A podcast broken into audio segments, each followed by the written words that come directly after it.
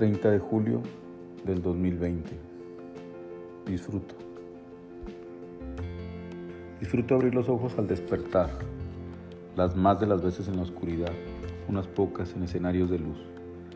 Amanecer y redescubrir mis dolores, sorprenderme en la ausencia de los mismos, valorar la belleza a mi alrededor, mi cama, su cama, ojos cerrados, torso descubierto y cabellera en franca rebeldía, silueta irreprochable Comprender que nada es fortuito o casual, todo es resultado de una enorme inspiración del gran arquitecto del silencio y el sonido, de la recta y la curva, del aliento y desaliento. Dios es. Empezar a andar no necesariamente con el pie derecho, hacerlo con el que no me duele. La suerte no es ni será.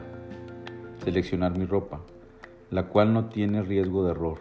Ante una mala selección de combinación, seré censurado antes de partir regresando a seleccionar lo inimaginable. Disfruto la imperfección, sobre todo si es expresada en un huevo estrellado, con una yema rasgada, lastimada, sangrando ese líquido amarillo por entre el plato que expresa un gran desayuno.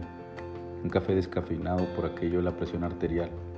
De niña, diría mi abuelita, con leche y azúcar, todo menos viril, salvo la taza, una taza con gráficos de Washington, D.C regalo a lo más cercano a un hermano que tengo, Dante. La compañía de mis damas, de una belleza que ni la más pegajosa mañana logra mitigar, sus voces, sus sonrisas, su feminidad, el rocío de la mañana con olor a fresco, sonidos incipientes de tráfico, una mañana que se asoma, un sol que aún no perturba en su energía, solo acaricia las superficies que tocamos, ilumina, el sonido de la radio, cuando todos dicen de todo y en realidad no dicen algo, donde escucho de todos y en realidad escucho a nadie, donde busco la compañía del ruido a cierto volumen sin esperar respuesta. Disfruto el olor y sonido de la obra, las herramientas en fricción, el canto del maestro alegre, los saludos, las indiferencias, las piezas de blog que anuncian que ya forman parte de innumerables historias, los cimientos que se estiran para apoyar bien su calzado, desplantándose para no moverse, la tapa del cilindro del tambo de 200 litros, expresándose como comal y albergando el más amplio buffet, conmemorando vez a vez la fallida historia de mis lonches de atún. Poder visualizar una obra e imaginar lo que es y será, un espacio casi terminado. La obra no se termina nunca, la termina quien la habita, y siempre se transforma a perpetuidad. Las discusiones triviales con personas inteligentes e interesantes, de preferencia ambas. Me encanta discutir con los niños, es discutir con Dios a través de ellos, sin irreverencia. El arte en sus muchas formas, la libertad a través de sus expresiones, las emociones desbordadas o contenidas, transmitidas sin duda, logradas o no. La sonrisa, sobre todo la que se expresa a través de los ojos, la sonrisa que brilla, el sol y la sombra, el calor y su contraste, el viento sin sus caprichos, el que acaricia y provoca el canto de los árboles, el que al cerrar los ojos te permite escuchar el sonido del mar aún en mi tierra, Chihuahua. Disfruto haber aprendido a perder con los años. Es un deleite ver a los ojos a quien está en la cima de la victoria y sonríe al perdedor como diciendo, hay para la otra. La mala educación de Cosco, mi perro. Nunca me hace caso. Juega y corre por su pelota, por satisfacerse él, no por traerla como obediencia. Se va, pero vuelve. La buena educación de mi Lola, todo lo hace bien. Puedo decir que se lava las patas después de atrapar la paloma y comérsela. Ella sí se salta las cercas, se queda. Mi lugar favorito en el mundo, con la exquisita compañía el trabajo que lastima la cintura o lo que algún día fue. Camino por cada metro cuadrado para buscar tesoros, que el infortunio convierte en premios de mis perros, malolientes, mosqueados. Es mi nuevo ejercicio desde hace algunos años. El sabor del fruto del mezquite, sobre todo después de la lluvia. El rancho, con siembra de avena y de alfalfa, con los caballos sueltos galopando, el sonido del tractor en el arado de la tierra, en la cosecha, el rancho de mi vecino, los ceros limón, los dos nogales, los pinos focanos, el encino rojo y el verde, el ciruelo, el peral importado, los naranjos, los malqueridos moros, las dos palmeras, los truenos y romeros, las fresas, los rosales y la atmosférica, los lirios y las yucas que se resisten a morir, el pasto, el sonido de los pájaros, la lluvia sin ira, su sonido, el olor a tierra mojada, el color de las plantas, árboles y sus follajes después de la lluvia, la humedad del ser.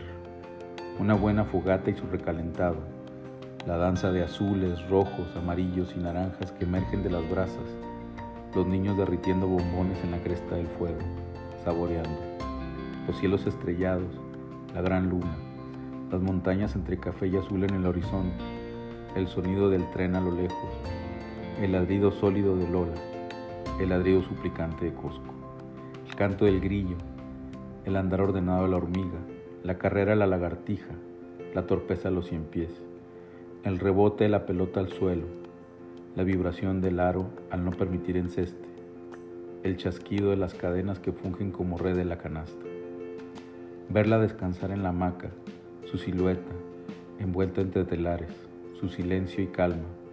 Disfruto lo que imagino, lo que recuerdo, lo que anhelo, lo que fue, lo que ha sido, lo que será, al menos mañana, lo que sueño sobre todo despierto, lo que no será. Tomar agua, sobre todo de la manguera en mi lugar favorito, de preferencia en compañía de Cosco.